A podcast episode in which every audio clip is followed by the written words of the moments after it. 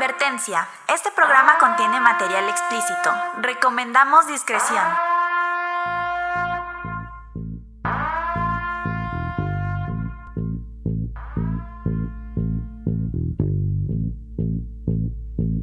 Dennis Lynn Reader, nacido el 9 de marzo de 1945, es un asesino en serie estadounidense, convicto por los asesinatos de 10 personas en Wichita, condado de Sedgwick, en Kansas, entre 1974 y 1991. Sus alias más conocidos eran el asesino BTK o Mago BTK, letras correspondientes a Bind, Torture and Kill, atar, torturar y matar, que describía su modus operandi a la perfección. Poco después de los asesinatos, el asesino BTK escribió algunas cartas enviadas a la policía y a agencias de noticias locales, donde se mofaba de los crímenes y daba detalles precisos de cada asesinato. En el 2004, luego de muchos años de infructuosa búsqueda, esas cartas impulsaron nuevamente la investigación, lo que llevó a su arresto en el año 2005 y subsecuente condena. Sean bienvenidos a una nueva emisión aquí en Efemérides Day to Day. Muchísimas gracias por estar nuevamente con nosotros. Hoy, lunes 27, iniciamos con la última semana de esta segunda temporada. Y aunque oficialmente el último programa se va a subir el 30 de junio, el primero de julio tenemos un programita extra con mi hermana, la confitriona Michelle. Así que vamos a empezar la semana con este programa especial dedicado al asesino BTK, uno de los más relevantes en la historia de los Estados Unidos. A Psycho killer.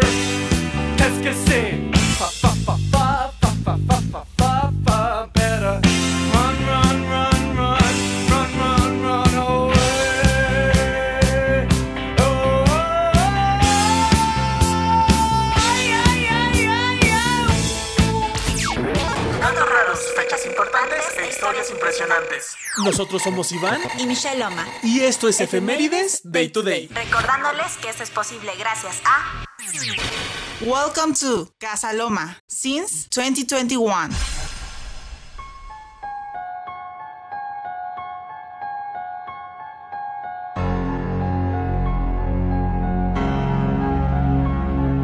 Reader era el mayor de cuatro hermanos, hijos de William Elvin Reader y de Dorothea Mae Cook. Creció en Wichita y asistió a Riverview School para luego graduarse de Wichita Heights High School. De acuerdo con varios reportes y a sus propias confesiones, de niño solía ser cruel con los animales, un síntoma clásico que muchos psicópatas muestran en su infancia. Desde 1965 y hasta 1966 asistió a la Wichita Wesleyan University. Posteriormente pasó cuatro años de 1966 a 1970 en la Fuerza Aérea de los Estados Unidos, viviendo en Texas, Alabama, Okinawa, Corea del Sur, Grecia y Turquía. Una vez de regreso a los Estados Unidos, Reader vivió en Park City, un suburbio ubicado 7 millas al norte de Wichita. Allí trabajó en la sección de carnes del supermercado Liquors EGA, junto a su madre quien tenía un empleo como contable. En este momento están escuchando la canción BTK de la banda Exodus, lanzada en el año 2014, que claramente hace referencia a este asesino.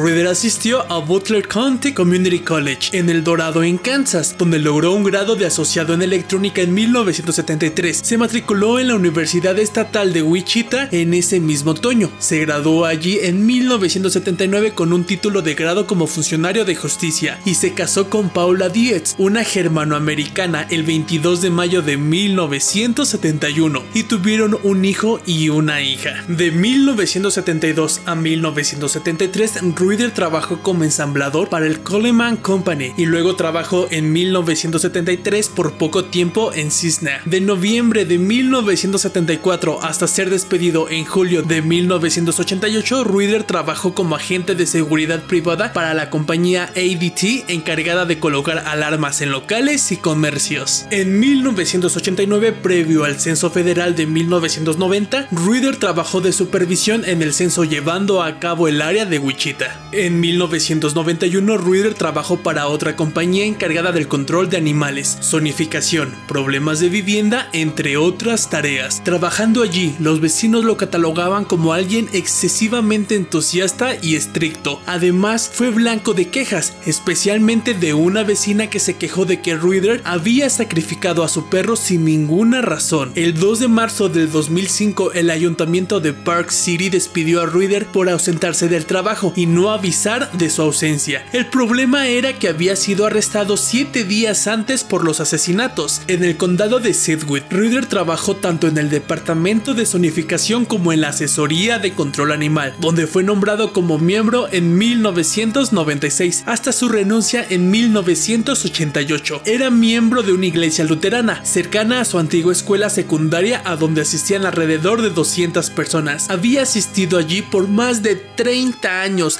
aproximadamente y había sido elegido presidente de la congregación. También trabajó como líder en una organización scout. El 27 de julio del 2005, después de la detención de Ruider, el juez del distrito de condado de Sedgwick, Eric Just, no esperó los 60 días que exige la ley en estos casos y le ofreció el inmediato divorcio a la esposa de Ruider debido a que su salud mental estaba en riesgo. Ruider no protestó por el divorcio y el matrimonio de 33 años fue roto. Paula Dijo en su petición de divorcio que su condición tanto física como mental había sido adversamente afectada por el matrimonio. En este momento estamos escuchando la canción Vine Torture Kill de la banda Suffocation que está inspirada en este asesino.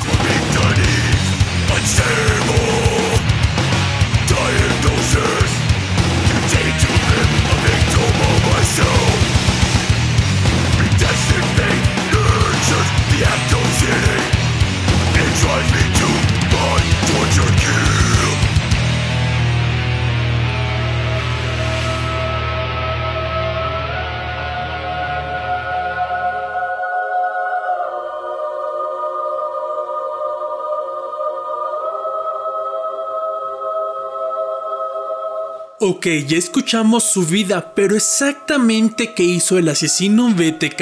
En 1974, Ruider asesina a la familia Otero, compuesta por Joseph, de 38 años, Julie, de 34, Joseph Otero II, de 9 años, y Josephine, de 11 años. La familia Otero estaba desayunando cuando Ruider tocó la puerta. Una vez que abrieron, el asesino BTK les apuntó con un revólver. El padre de la familia, Joseph Otero, creía que era un simple robo, aunque no fue el caso. Ruider les ató uno por uno a las sillas, desde el más fuerte, el padre, hasta el más débil, el hijo pequeño. Después de atarles, Ruider torturó psicológicamente a los padres Otero, simulando violar a la hija y al hijo de la pareja. Luego Ruider le colocó una bolsa de plástico en la cabeza al señor Otero y la ató a su cuello con una cuerda para que se asfixiara. La segunda víctima fue la madre, con quien se masturbó mientras los niños lo veían, para luego estrangularla ante la mirada de los hijos. En tercer turno fue la niña, a quien estranguló con una soga. Cuando era el turno del hijo, Ruider notó que el matrimonio seguía con vida, por lo que volvió a estrangular a la mujer hasta matarla y puso bolsas de plástico en las cabezas de padre e hijo, quienes murieron asfixiados. Cuando se disponía a escapar de la escena de los crímenes, notó que la niña seguía viva, por lo que la bajó al sótano donde la terminó de matar, estrangulándola. Después se masturbó por lo que se encontró semen en el muslo interior de la pequeña. En ese mismo año, 1974, Ruider atacó de nuevo. El 4 de abril, alrededor de la una de la tarde, Catherine y su hermano Kevin entraron al apartamento de ella. Fueron sorprendidos por un hombre armado que obligó a Kevin a atar a su hermana para luego llevárselo a él a otro cuarto. Cuando Ruider intentaba pasar una cuerda por el cuello de Kevin, el joven intentó defender a su hermana y atacar a Ruider. En una terrible lucha, el joven Kevin logró darle fuertes golpes al asesino BTK, y pudo alcanzar el revólver del asesino, pero cuando intentó dispararle al estómago, el arma falló. De este modo, Reader lo golpeó y le sustrajo el arma para dispararle dos veces en la cara, luego de sacarle el seguro, motivo por el que Kevin no pudo disparar. Pensando que el joven Kevin había muerto, Reader volvió al cuarto donde estaba la joven Catherine y la apuñaló tres veces en el abdomen para luego escapar. Mientras tanto, Kevin estaba increíblemente vivo y logró arrastrarse hasta la calle, donde un conductor lo llevó al hospital. Cuando la policía acudió al apartamento, Catherine estaba viva, por lo que la trasladaron también al hospital. Sin embargo, a las 7 de la noche fue declarada muerta. Pasarían tres años hasta un nuevo asesinato, en marzo de 1997. Shirley Vian, de 26 años, era una joven madre de dos niños y una niña, asesinada en su casa después de que uno de sus hijos abriera la puerta, luego de un llamamiento a esta para que un hombre armado entrara. Ruider encerró a los tres pequeños en el baño para minutos más tarde atar y asesinar a la joven madre, estrangulándola con una cuerda. Luego le colocó una bolsa en la cabeza y se masturbó. Los niños afortunadamente sobrevivieron debido a que, según el propio Ruider, sonó el teléfono, algo que espantó al asesino e hizo que escapara. Nancy Fox, de 25 años, poco después de las 9 de la noche, Ruider entró en el apartamento de esta joven, quien no se dio cuenta que había un intruso.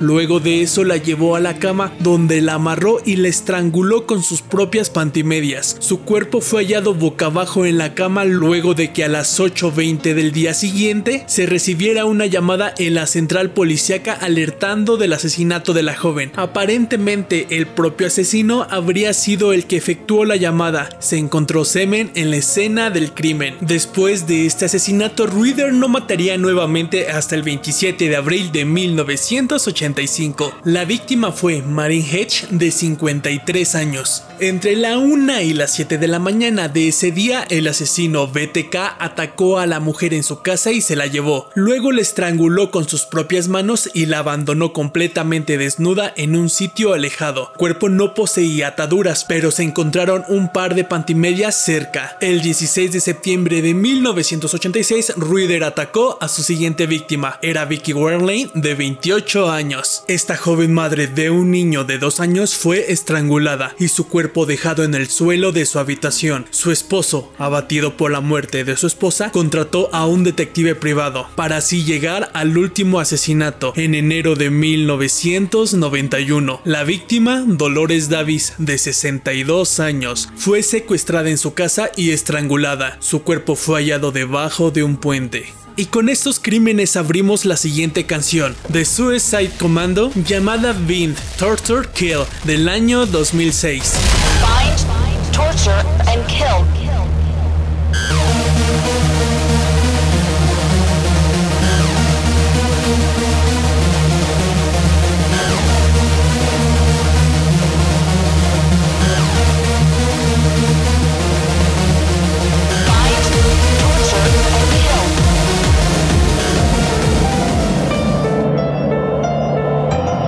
El año 2004, el caso del asesino BTK estaba archivado. Casi no había esperanzas de atrapar a este criminal, por lo que se hizo un último y desesperado intento por atraparlo. Haciendo exámenes con el ADN extraído de las uñas de algunas víctimas, la policía tomó muestras de ADN a miles de hombres que se ofrecían por sentirse estigmatizados incluso por sus familias, quienes a veces creían que ellos eran el asesino. Con la intención de demostrar no serlo, estos hombres se ofrecían voluntariamente muestras biológicas para limpiar sus nombres. Dennis Reader no estaba ni siquiera en la lista de sospechosos de la policía. Empezó a enviar pistas para que lo encontraran, una muestra de total arrogancia. En la última pista que envió preguntó si podrían saber de quién se trataba si enviaba un disquete. La policía ya contaba con ayuda tecnológica. Respondieron a través de un diario que enviara el disquete y que no podrían saber quién lo remitía. Reader mandó este dispositivo con un único archivo. Así la policía policía comprobó rápidamente los metadatos del documento de Microsoft Word. En los metadatos, la policía encontró que él escribía la carta haciéndose llamar Dennis. También encontraron una conexión a una iglesia luterana. Así la policía buscó en internet Lutheran Church, Wichita, Dennis. De esta manera, los investigadores encontraron a su sospechoso, Dennis Reader, diácono luterano. Sin embargo, debían conseguir más evidencia. Los investigadores sabían que el asesino BTK tenía un Jeep Cherokee. Cuando fueron a la casa de Reader tenía un mismo vehículo en su garage. Sin embargo, no era evidencia suficiente para detenerlo, por lo que se le pidió a la universidad donde asistía su hija que presentara una muestra de sangre, que ésta dejó como requisito para ingresar. Se determinó que la muestra de ADN era similar con respecto a la hallada en las escenas de los crímenes. El 25 de febrero del año 2005, Dennis Reader fue arrestado y un día como hoy, 27 de junio de ese mismo año, se declaró culpable por los asesinatos BTK y el 18 de agosto del 2005 fue sentenciado a 10 cadenas perpetuas consecutivas, una por cada muerte. Muchas gracias por estar durante todo este programa. Es el primer especial que dedico totalmente a un asesino y tenía muchas ganas de mostrárselos. Le mando un saludo a El Arracadas con su podcast Serialmente que claramente usé su icónica canción y a Cosas de Jacobo Wong y Roberto Martínez. Ambos programas fueron la inspiración para crear este concepto. Entramos en la última semana de efemérides Day to Day. Así que para apresurar las cosas para una tercera temporada te invito a darle campanita, 5 estrellas, seguir el podcast o lo que sea que hagas para estar al pendiente de más contenido. En verdad espero mucho que te haya gustado esta entrega y me estarás escuchando el día de mañana. Que tengas un precioso día. Oh,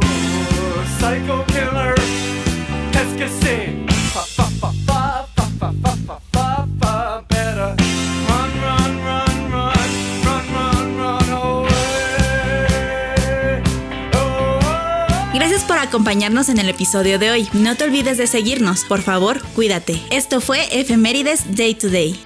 Datos raros, fechas importantes e historias impresionantes.